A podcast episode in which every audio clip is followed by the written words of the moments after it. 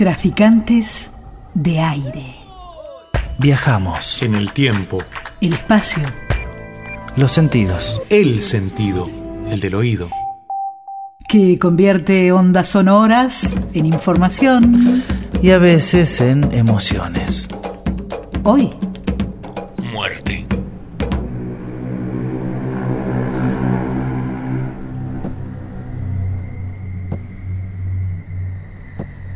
Tal vez esta noche no es noche. Debe ser un sol horrendo o, lo otro o cualquier cosa. ¿Qué sé yo? Faltan palabras, falta candor, falta poesía cuando la sangre llora y llora. Cuando la sangre llora y llora. ¿Pudiera ser tan feliz esta noche? Si solo me fuera dado palpar las sombras, oír pasos, decir buenas noches a cualquiera que pasease a su perro, miraría a la luna, dijera su extraña lactescencia, tropezaría con piedras al azar, como se hace. Tropezaría con piedras al azar, como se hace pero hay algo que rompe la piel, una ciega furia que corre por mis venas. Quiero salir, cancerbero del alma, deja, déjame traspasar tu sonrisa, deja, déjame traspasar tu sonrisa. ¿Pudiera ser tan feliz esta noche? Aún quedan en sueños rezagados y tantos libros, y tantas luces, y mis pocos años, ¿por qué no? La muerte está lejana, no me mira. Tanta vida, Señor. ¿Para qué tanta vida? ¿Para qué? Tanta vida. ¿Quién no ha caído en su camino? ¿A quién no le ha pesado un poco más alguna de sus cruces? Traficantes de aire. ¿Quién no ha dejado algún pedazo de su fuerza en un obstáculo cercano de las luces? Un viaje inexplorado. ¿Quién no ha llorado un día triste? ¿Quién no ha querido echarlo todo por la suerte de una hora? ¿Quién va a morirse esta mañana? ¿Quién va a morirse esta mañana? ¿Quién no ha cruzado el cementerio? ¿Lo ha visitado alguna noche para ver los fuegos pacos? ¿Quién no ha soñado su velorio con los amigos dando espaldas y algún busto de Vallejo? ¿Quién ha vencido a la tristeza? ¿Quién no ha rodado entre sus piernas en las noches solitarias? ¿Quién va a morirse esta mañana? ¿Quién va a morirse esta mañana?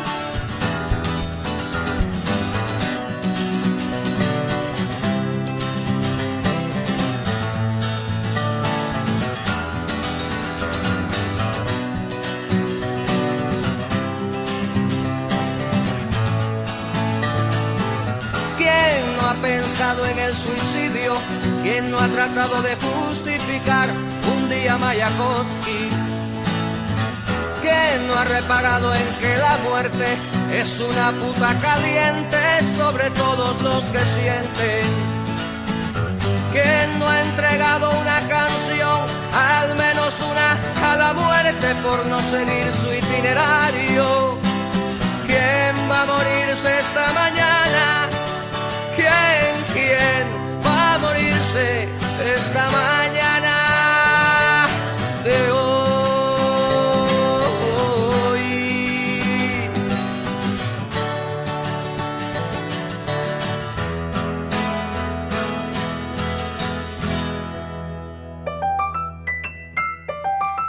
Traficantes de aire. Rebelde equilibrio.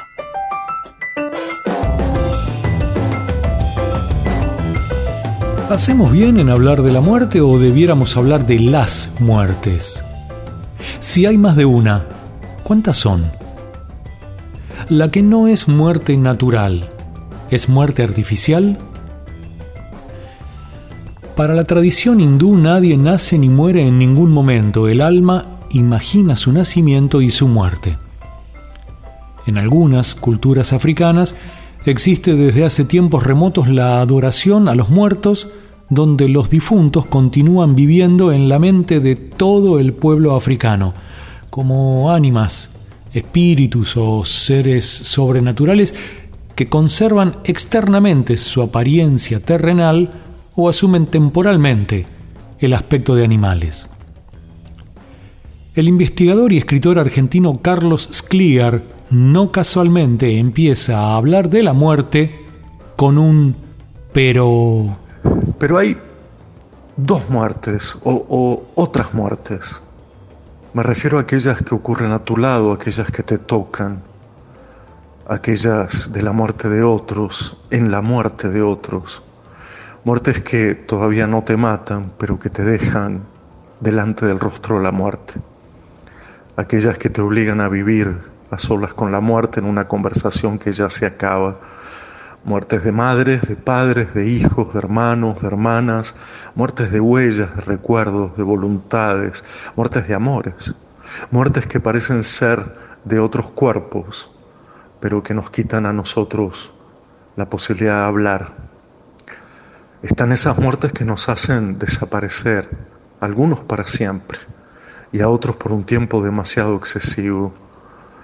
Y están también aquellas muertes que nos hacen desesperar, algunos por el hambre, por el fuego, por la guerra, por la furia, a otros porque no les queda más remedio que arrojarse desde sí mismos, y a otros porque sí. Entonces, ¿por qué siempre se postrega la vida en vez de tratar de postergar la muerte. ¿Hay algo en lo humano que nos obligue a posponer lo humano? Dejar para después cuando ya es demasiado tarde y no queda mucha vida. pido que comprendas, vos sos insuficiente. Hay penas que hacen daño, hay penas que son prendas si acaso estoy llorando, tal vez es porque quiera. También conozco la cara del punto muerto, también te quiero a ti. No hay nada más decente en mi corazón. Que comprendas, vos sos adolescente, hay penas que hacen daño hay penas que son prendas si acaso estoy llorando. Tal vez es porque quiera. También conozco la cara del punto muerto. También te tengo a ti. No hay nada más demente en mi corazón. Tercera, te pido que comprendas. Vos sos inteligente. Hay penas que hacen daño. Hay penas que son prendas. Si acaso estoy llorando, tal vez es porque quiera. También conozco la cara del punto muerto. También estoy en ti. No hay nada más presente en mi corazón.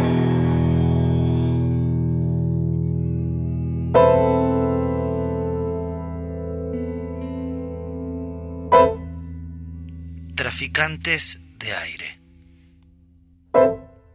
Un rompecabezas sonoro. Dos grandes temas de la humanidad se han llevado litros y litros y litros de tinta y ríos de saliva. El amor y la muerte. El punto muerto que nos proponía Fernando Cabrera fija su mirada en ambos. Ahora, si volvemos a poner la mirada solo en la muerte, bien podríamos hacerlo desde su opuesto, la inmortalidad. Borges, Jorge Luis, en El Inmortal, nos dice que ser inmortal es baladí. Menos el hombre, todas las criaturas lo son, pues ignoran la muerte. Lo divino, lo terrible, lo incomprensible, es saberse inmortal. He notado que, pese a las religiones, esa convicción es rarísima. Israelitas, cristianos y musulmanes profesan la inmortalidad, pero la veneración que tributan al primer siglo prueba que solo creen en él, ya que destinan todos los demás, en número infinito, a premiarlo o a castigarlo. Los filósofos han intentado decirnos algo. Nietzsche hablaba de que hay que tener esa forma de vivir para que en un momento oportuno exista también la voluntad de morir. Emmanuel Levinas nos ofrece otra posibilidad. Es de la muerte del otro, dice que soy responsable, hasta tal punto de incluirme en la muerte. Yo soy responsable por el otro en cuanto que él es mortal. La muerte del otro es la muerte primera. Morir con el otro en la muerte del otro, ser responsables de esa muerte, el otro se muere, y somos ante todo, antes que nada, responsables por su muerte. Entonces, ¿la muerte es una pregunta cuya respuesta es la muerte? ¿O bien la muerte es una pregunta cuya respuesta es la vida? Así de vital y de mortal es la cosa, así, de vida y de muerte es la cosa. Con una luz en la mano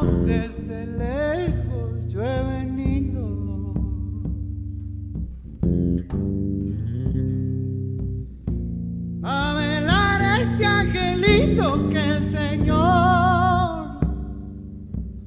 lo ha recogido.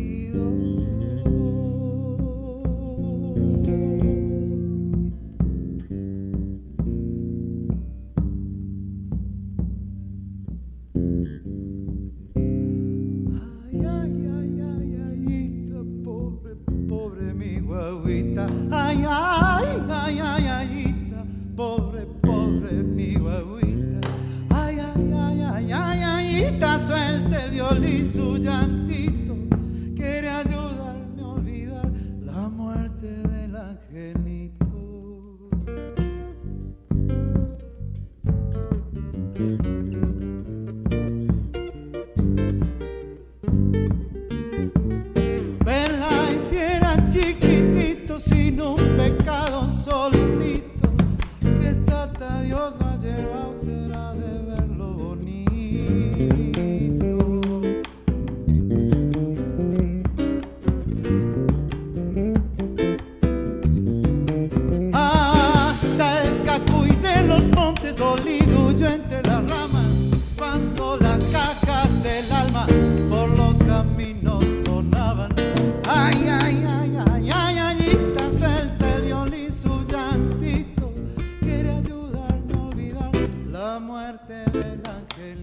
Decía varios minutos atrás, mucho antes de que Raúl Carnota nos hable de la muerte del angelito, que hay muertes naturales y muertes artificiales. Por lo general, estas últimas, las artificiales o quizás corresponda decir las no naturales, conmueven por inexplicables. Suelen ser aún más perturbadoras cuando son por eso que llamamos como al pasar por manos propias. La ejecución de alguien por intermedio de un proceso judicial es un asesinato legal. Legal sí, aunque asesinato al fin. La ejecución de alguien o alguienes sin la mediación de un proceso judicial previo y generalmente a manos de una muchedumbre enardecida se denomina linchamiento. Quizás acá debiéramos sumarnos al debate historiográfico de si la expresión norteamericana ley de Lynch viene de un juez que se llamó Juan Lynch o sobre un jefe de milicias llamado Carlos Lynch, ambos amigos de hacer lo que llaman justicias con el peso de los palos o las piedras que una muchedumbre pueda tener a mano. Carlos Scliar suma y cierra desde su visión filósofo literaria este caprichoso paseo sobre la muerte propia y ajena. Un, texto de Antonio Gamoneda, casi una primera experiencia de muerte. Él lo cuenta de esta manera. Eran días atravesados por los símbolos. Tuve un cordero negro. He olvidado su mirada y su nombre. Al confluir cerca de mi casa, las heves definían sendas que entrecruzándose sin conducir a ninguna parte, cerraban minúsculos praderíos a los que yo acudía con mi cordero.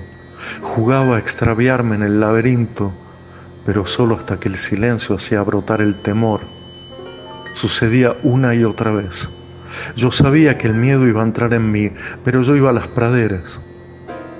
Finalmente el cordero fue enviado a la carnicería y yo aprendí que quienes me amaban también podían decidir sobre la administración de la muerte.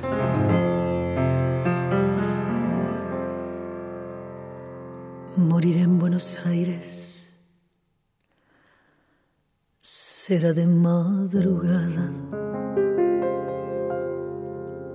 Guardaré mansamente las cosas de vivir. Mi pequeña poesía de adioses y de balas, mi tabaco, mi tango mi puñado de spleen. Me pondré por los hombros de abrigo todo el alba. Mi penúltimo whisky quedará sin beber. Llegará tangamente mi muerte enamorada. Yo estaré muerta en punto cuando sean las seis. que Dios me deja de soñar. A mi olvido iré por Santa Fe. Sé que en nuestra esquina vos estás. Todo de tristeza hasta los pies. Abrázame fuerte que por dentro oigo muertes, viejas muertes, agrediendo lo que amé alma mía. Yendo, llega el día, no lloré.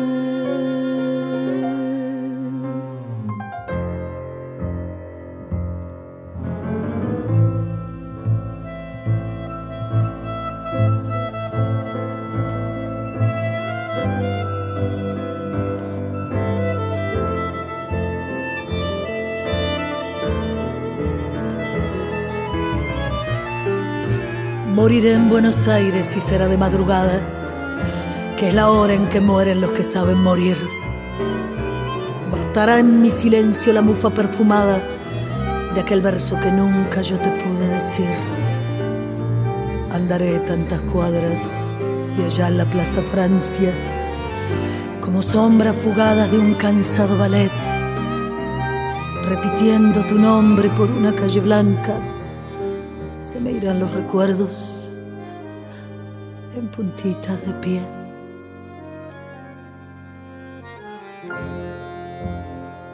Moriré en Buenos Aires. Será de madrugada. Guardaré mansamente las cosas de vivir. Mi pequeña poesía de adioses y de balas mi tabaco, mi tango, mi puñado de spleen. Me pondré por los hombros de abrigo todo el alba. Mi penúltimo whisky quedará sin beber. Llegará tangamente mi muerte enamorada. Yo estaré muerta en punto cuando sean las seis. Cuando sean las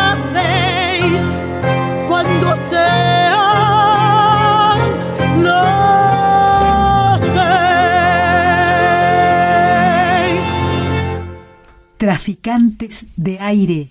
Prado mortal de lunas y sangre bajo tierra. Liliana Daunes. Prado de sangre vieja. Daniel Alvarenga. Luz de ayer y mañana.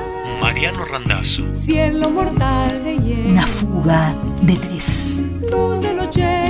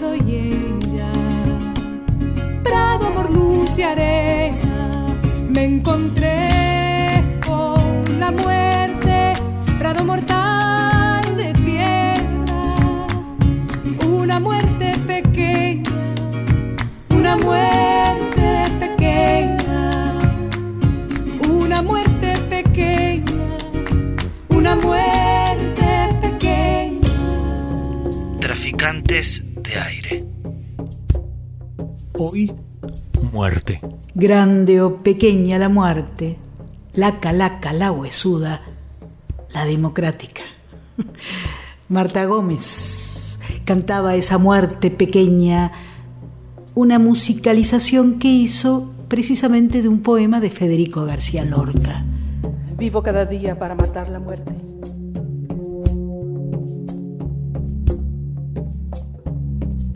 Muero cada día para parir la vida.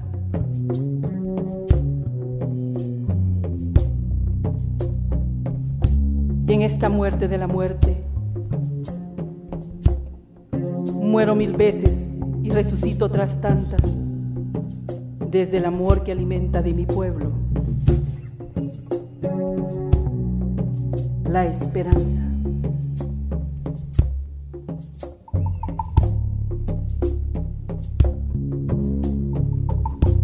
Vivo cada día para matar la muerte.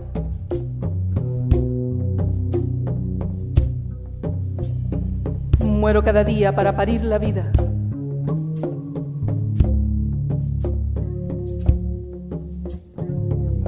Y en esta muerte de la muerte,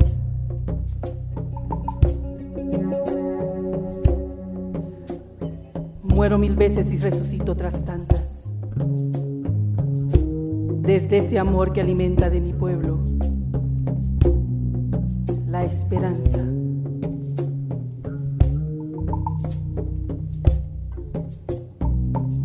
La esperanza. alimentándonos con su esperanza, la guatemalteca Sandra Morán.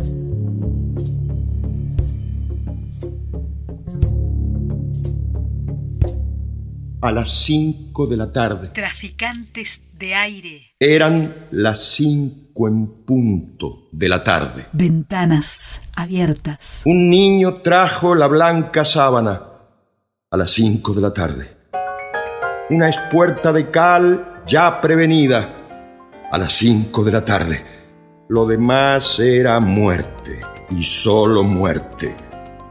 A las cinco de la tarde. El viento se llevó los algodones a las cinco de la tarde. Y el óxido sembró cristal y níquel a las cinco de la tarde. Ya luchan la paloma y el leopardo a las cinco de la tarde. Y un muslo con un asta desolada a las cinco de la tarde. Comenzaron los sones de bordón a las cinco de la tarde. Las campanas de arsénico y el humo a las cinco de la tarde. En las esquinas, grupos de silencio a las cinco de la tarde. Y el toro solo, corazón arriba, a las cinco de la tarde.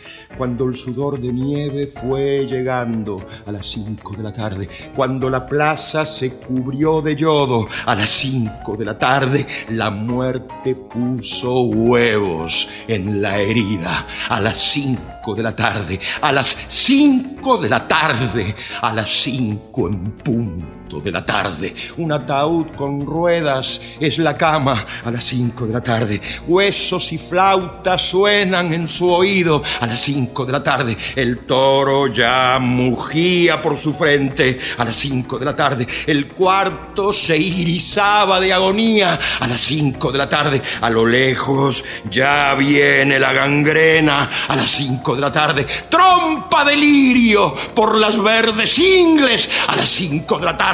Las heridas quemaban como soles a las cinco de la tarde. Y el gentío rompía las ventanas a las cinco de la tarde. A las cinco de la tarde. ¡Ay!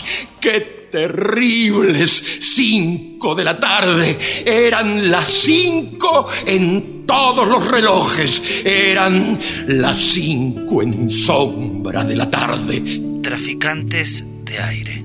Los ojos del silencio. En los años de mi soledad, desde pequeña, un clavel reventó, abrió la brecha para llegar al cielo.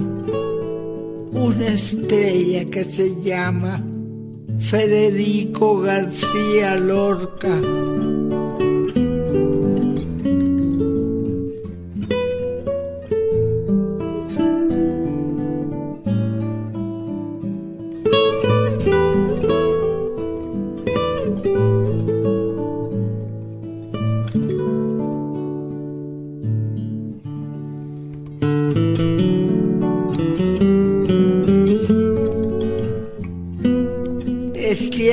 Mano y enséñame algo de tu vida y de tu muerte que nadie sabe qué hicieron con ella.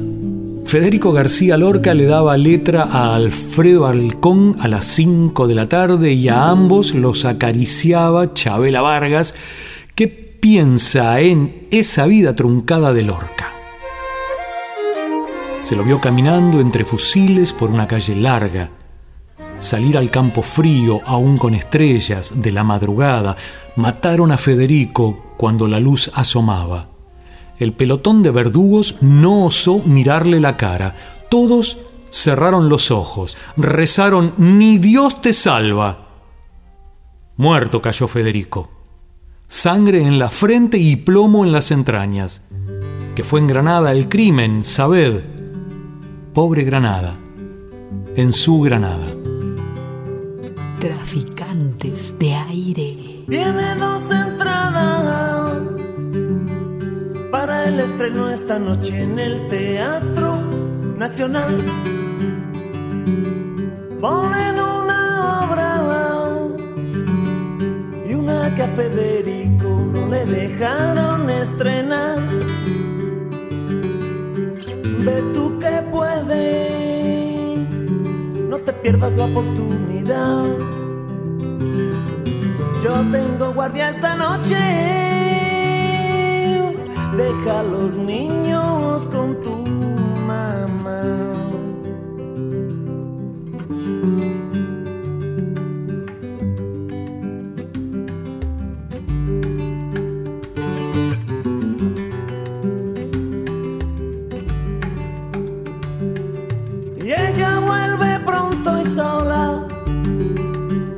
qué hacer sin él. Él no sabe qué hacer con el cuerpo. Viven en la casa cuartel.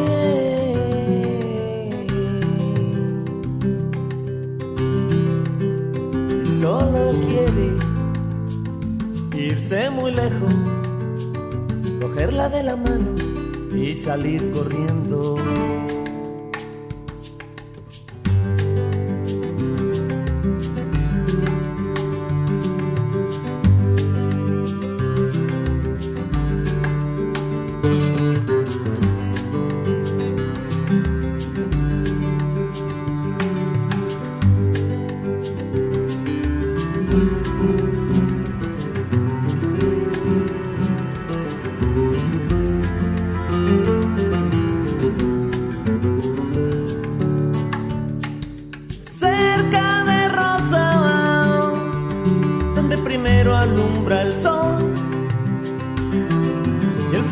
Muere de frío. Dalí le daba conversación. Hoy he visto la horquita, hoy he visto en la playa la espina de un pez rosado y una cuerda rota. Ay, si tú pudieras ver sus hilos dorados.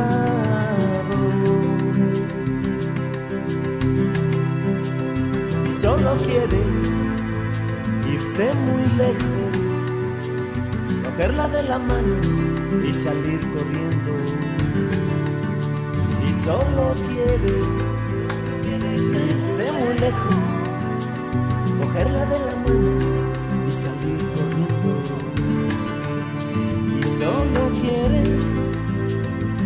irse muy lejos, cogerla de la mano y salir corriendo. Solo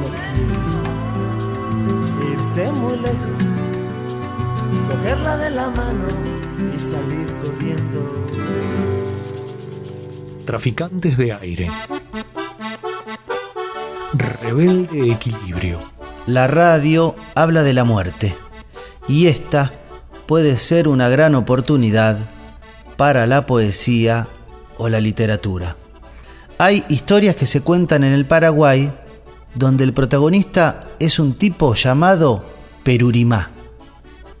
Perú es una deformación del nombre Pedro y se cree que estos cuentos y relatos son herencias de las leyendas medievales españolas. Según el país o frontera, esta historia de raíz ibérica toma forma propia.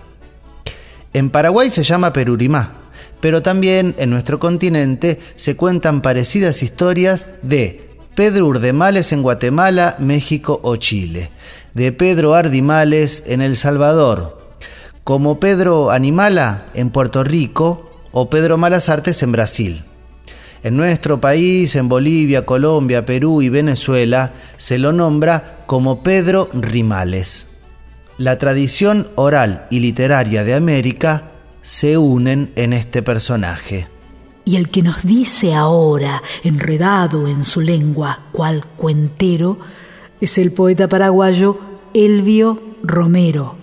Muerte de Perurimá, cuentero, enredado en su lengua. Y nos habla de otras vidas y otras muertes y describe a aquel que se fue yendo. Y entonces se fue yendo. Que se fue yendo. Y se fue yendo, se le, se le fue el párpado cayendo, y se le fue la boca, y se le fue yendo el habla, yéndose en sombras, yéndosele los pasos, fuésele yendo el tiempo, y yéndosele se le fue el silencio. Las viejas cuentan cosas increíbles. En el pueblo paraguayo y guaraní, Perurimá es popular por su marcada tendencia antijesuítica, por su picardía e ingenio para desnudar la sociedad de su tiempo. Qué trampero y tramposo, Perurimá acababa enredado en su lengua, con la ojera en la oreja, la oreja por la ojera, clueco en el recoveco de su lengua cuentera que a su voz enredaba dicharachero ojoso, la ceja como un fleco menguante que no mengua, el cuerpo de mandioca contorsionado seco, el ojo como arveja que mira el labio mudo, demudado el saludo que fritaba en la boca. Perurima es el personaje folclórico tal vez más popular del Paraguay. Su hermano Viro, voz guaraní que significa tonto, aparece a menudo junto a Perurimá en sus picarescas correrías por conventos, iglesias y casas de familias principales. Con frecuencia Viro también suele ser la víctima inocente de las travesuras de su hermano. Ambos personajes viven todavía en el recuerdo y la simpatía del pueblo guaraní y se engullía el aire, frotando con su voz el aire, trotando el eco con su voz, trotándosele y frotando la lengua herida y rota, rota al trotarle por la boca la lengua, trotándosele la lengua rota sobre la boca, engulléndose el eco al frotársele el aire sobre la boca, trotando sobre la lengua. Tragaba la fatiga, rasguñándose las pestañas, destiñéndose el habla hablando, virando el ojo en ajo, en lodo helado resabio de su labio, tragándose la voz, atragantándose el habla en la garganta, lampiña, lengua, luna, tragándose la luna, fatigándose la voz, se fatigaba y se le fue yendo el habla, fuese leyendo el tiempo, y se le fue yendo, se le, se le fue el párpado cayendo, y se le fue cayendo hasta el silencio. Las viejas cuentan cosas increíbles. Traficantes daunes de Randazo, aire, albarenga. Callos en mis pies, arrugas en mi piel, senderos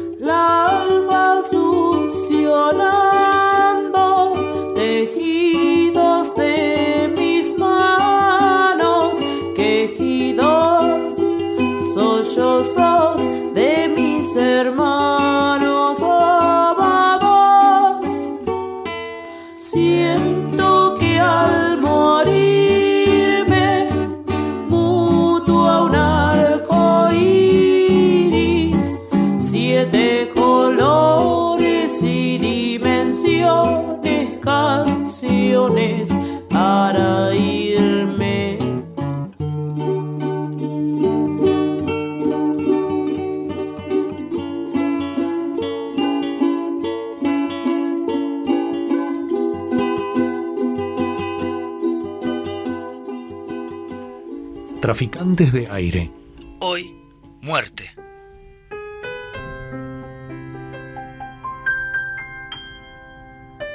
Si la muerte viene, de Amanda Gala.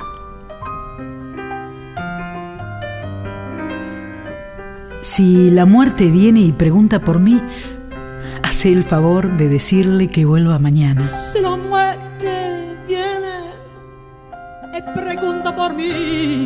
Que todavía no he cancelado mis deudas, el favor. Ni he terminado un poema, ni de decirle que vuelva mañana, me he despedido de nadie, que todavía no han cancelado mis deudas, ni he ordenado mi ropa para el viaje, ni he llevado a su destino el encargo ajeno, ni he terminado un poema, ni me he ordenado mi ropa para el viaje, ni su destino encargo ajena, ni he echado llave en mis gavetas. ni he echado llave a mis gavetas, ni he dicho lo que debía decir a los amigos, ni he sentido el olor de la rosa que no ha nacido, Te he dicho lo que debía decir a los amigos.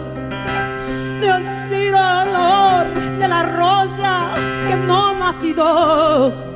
Ni he desenterrado mis raíces. Ni he escrita una carta pendiente. Que ni siquiera me he lavado las manos. Ni he conocido una unción. Ni he emprendido en caminadas en países desconocidos. Ni conozco los siete velos del mar. ni conozco los siete velos del mar, Ni la canción. ni la canción del marino. Si la muerte viniera, decí por favor que recién estoy entendiendo y que me espere. Que no he dado a mi novia ni un beso de despedida, que no he estrechado mi mano con las de mi familia, ni he desempolvado los libros, ni he silbado la canción preferida, ni me he reconciliado con los enemigos. Si la muerte Decile que no he probado el suicidio. diga por favor que estoy entendida. Que me haga una espera. Que no le ha dado a mi novia ni un beso de despedida. Que no he repartido mi mano con las de la familia. Ni he desenvolvado los libros. Ni salvado la canción preferida. Ni me he reconciliado con los enemigos. Ni he visto libre a mi gente. Decile, si viene, que vuelva mañana. Que no es que le tema, pero ni siquiera he empezado a andar el camino. Ama, ama, ama, ama, ama,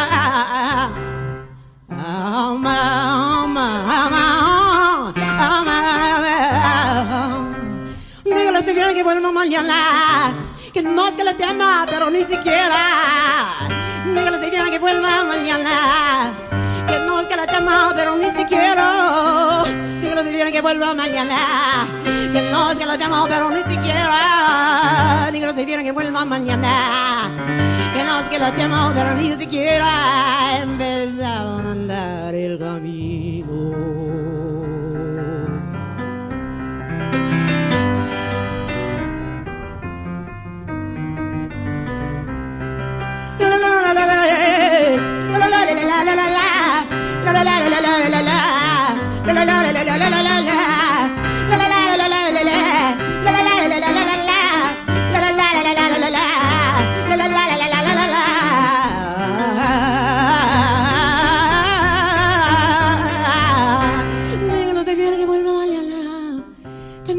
Tema, pero ni siquiera.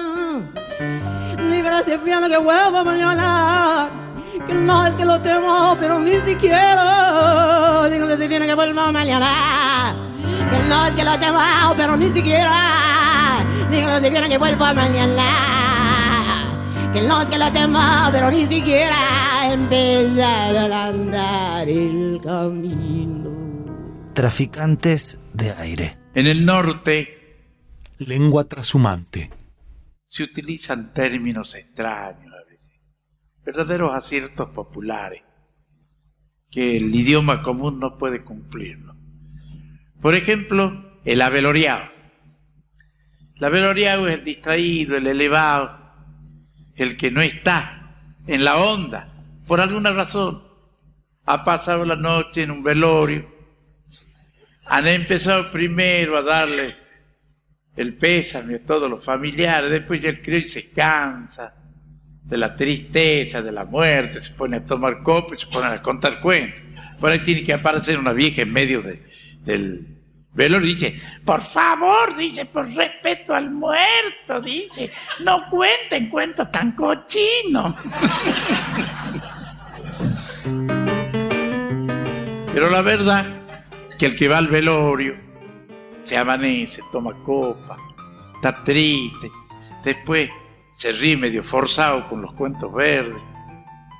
Y al otro día todavía hay que ir al, al entierro. Y ya después del entierro, ya no es hora para dormir. A cada rato suena el timbre, llama la puerta. Hay que esperar a la noche, no vaya a acostarse, pasará amanecido el día.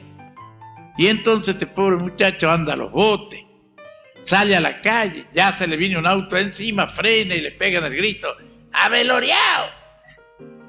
Y ese es el aveloriado. Y una vez me avelorié yo y tenía que hacer una, quería hacer una chacarera, no le acertaba una. Bueno, y esa era nomás la chacarera, el aveloriado, así que así nomás, con un errorcito de vez en cuando la he hecho.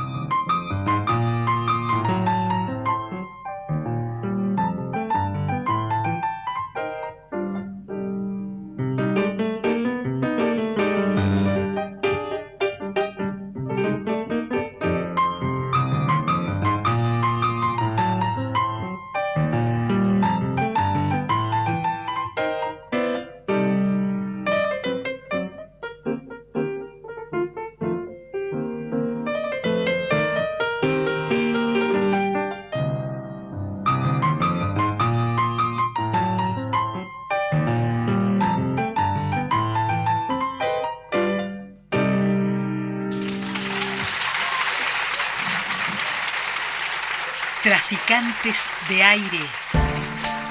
Un lienzo sonoro impredecible. ¿Alguien puede alegrarse por la muerte de un artista?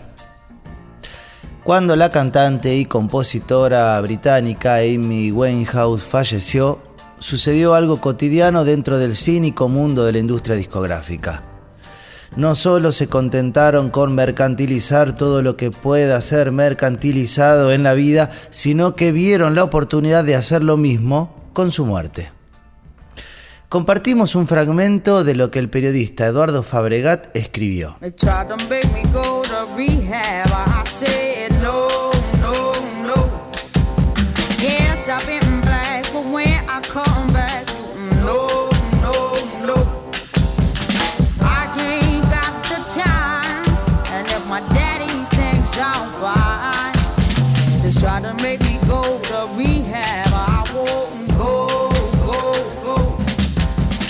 Canta Amy. Trataron de llevarme a rehabilitación y dije no, no, no.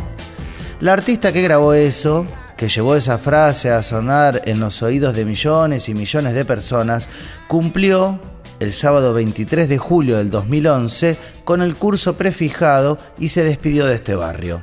Cuando se conoció la noticia, hubo de todo menos sorpresa. Como sucedió con otra noticia conocida un sábado, la de Cobain, el cable que señalaba que habían hallado muerta a Amy Winehouse fue un final que todos conocían, que solo estaba esperando su día y hora, el momento de salir a la luz. Fue curioso que las primeras necrológicas señalaran que la cantante había luchado contra la adicción. Amy prefirió no luchar, hizo un hit de ello. Enfrentada a las exigencias de su vida, eligió beber y drogarse hasta morir. Es una elección y lo último que puede hacerse es juzgarla. Como persona ordinaria, metida en situaciones extraordinarias, y la vida de una estrella de rock es sin duda algo extraordinario, Amy hizo lo que pudo y lo que quiso. En algún momento dijo que tanto ruido la abrumaba que ella prefería hacer simplemente una música, pero tampoco es que jugó fuerte esa carta de artista atormentada que otros adoran representar.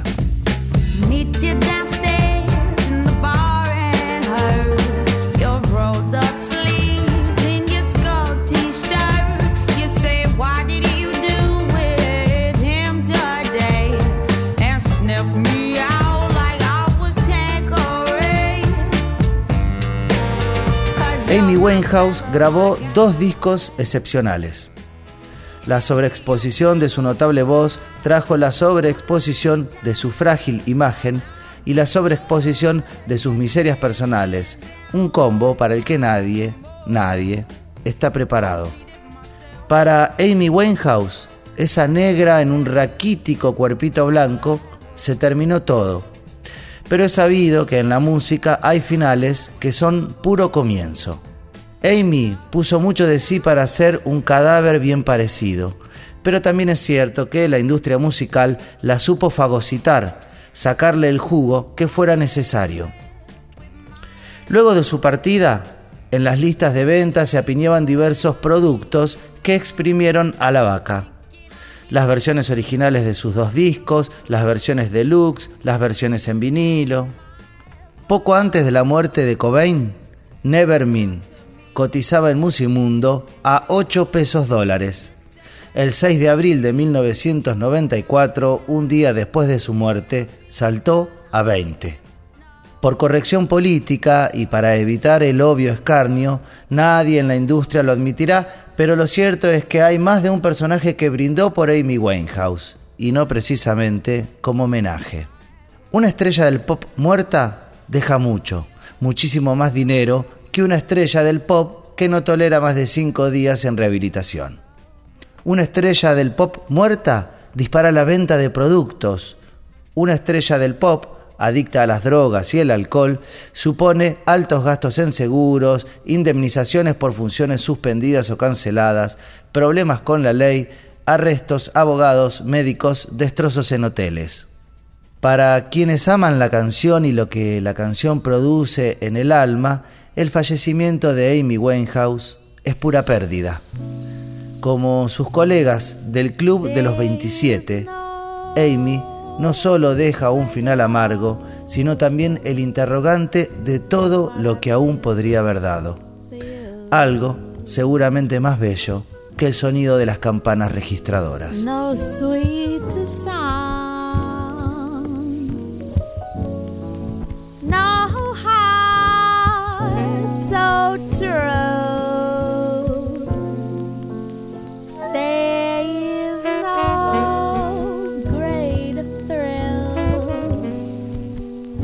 What you bring to me. no sweet song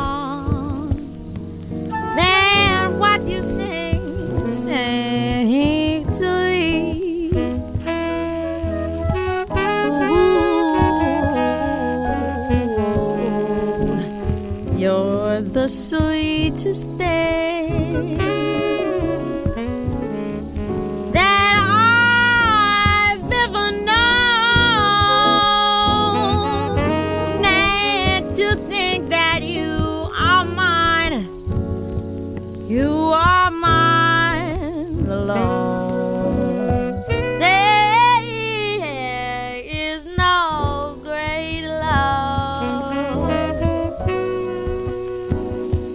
all the world.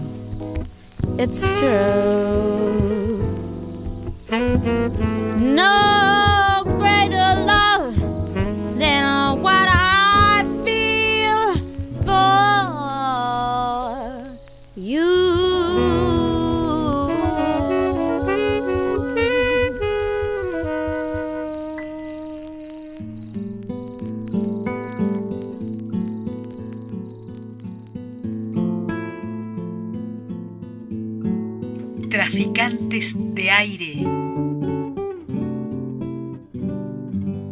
Liliana Daunes,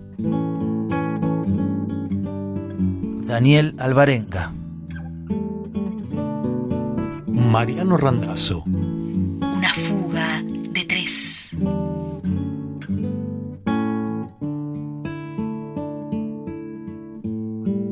Hoy Muerte. Yo soy